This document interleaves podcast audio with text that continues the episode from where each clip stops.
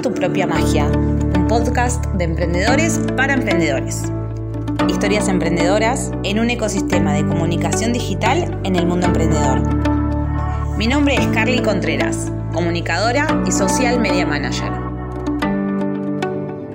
Hoy vamos a hablar de un tema eh, muy importante para aquellos que tienen una marca, para aquellos que venden un producto o ofrecen un servicio en las redes sociales que tienen una, web o están pensando en iniciar un proyecto productivo o comercializar esos productos o esos servicios en Internet. Entonces, para iniciar esta serie de, de, videos, tutoriales, como los quieran llamar, vamos a arrancar haciendo una diferenciación entre imagen e identidad. Y para eso vamos a ver el prisma de la identidad corporativa. Vemos que el prisma se divide en dos partes. Una parte que tiene que ver con la perspectiva interna y otra que tiene que ver con la perspectiva externa de la marca. ¿sí? Nosotros le vamos a llamar a la perspectiva interna identidad y a la perspectiva externa le vamos a, a llamar imagen. ¿Por qué? Porque la identidad es lo que la marca, lo que la empresa, lo que el proyecto o el emprendimiento reconoce o percibe de sí mismo, ¿sí? Como la identidad de las personas.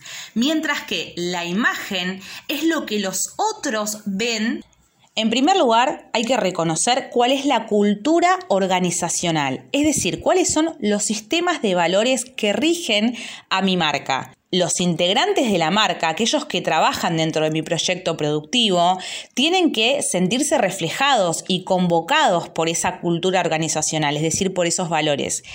Y esos valores van a ser los que convoquen también a nuestros clientes. Entonces, antes de pensar en un logo, en los colores, en el nombre, tengo que pensar en cuál es mi identidad, cuál es la identidad de mi marca.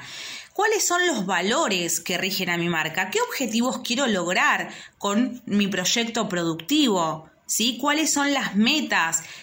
¿Cuál es esa esencia que tiene mi marca que la diferencia a otras? ¿Qué nos mueve? Más allá de esa necesidad o esas ganas de vender un producto o un servicio, ¿qué nos mueve en la vida? ¿Sí? Entonces, eso tiene que ver con nuestra cultura organizacional. Cuanto más me conozca, mejor lo voy a poder comunicar. Por eso, antes de pensar en la identidad visual de mi marca, en el branding, tengo que tener en claro cuál es mi imagen, reconocer la imagen y la identidad corporativa de mi proyecto y a partir de eso empezar a pensar en un nombre, en colores, en un eslogan, en un logo, en un isólogo, que identifiquen y que reflejen mi identidad, para que las audiencias me perciban como yo también me conozco. Más adelante vamos a hablar de naming, colorometría, logo, isologo y representaciones visuales de tu marca. Pero en este momento, una vez que hayas escuchado todo el video y todo el podcast, te recomiendo que si tenés un proyecto productivo, si vos ya estás vendiendo en las redes, te pongas a reconocer o a pensar cuál es la identidad cultural de tu marca, es decir, cuáles son los valores, la razón de ser, los objetivos y cuál es la meta que vos querés lograr con tu proyecto productivo, más allá de la respuesta vender productos o servicios, ¿sí? ¿Cuál es la razón de ser de tu proyecto, de tu emprendimiento en este mundo? Y si vas a iniciar un proyecto productivo, que te pongas a hacer lo mismo, reconocer cuál es esa razón de ser, cuál es la esencia de tu marca y cuál es la cultura organizacional de la misma. Para partir de eso, pensar luego en un logo, en colores, y si vos ya tenés un proyecto productivo, para poder ajustar ese logo, esos colores y que tu marca, ¿no? que la identidad visual de tu marca refleje en las audiencias tu cultura organizacional.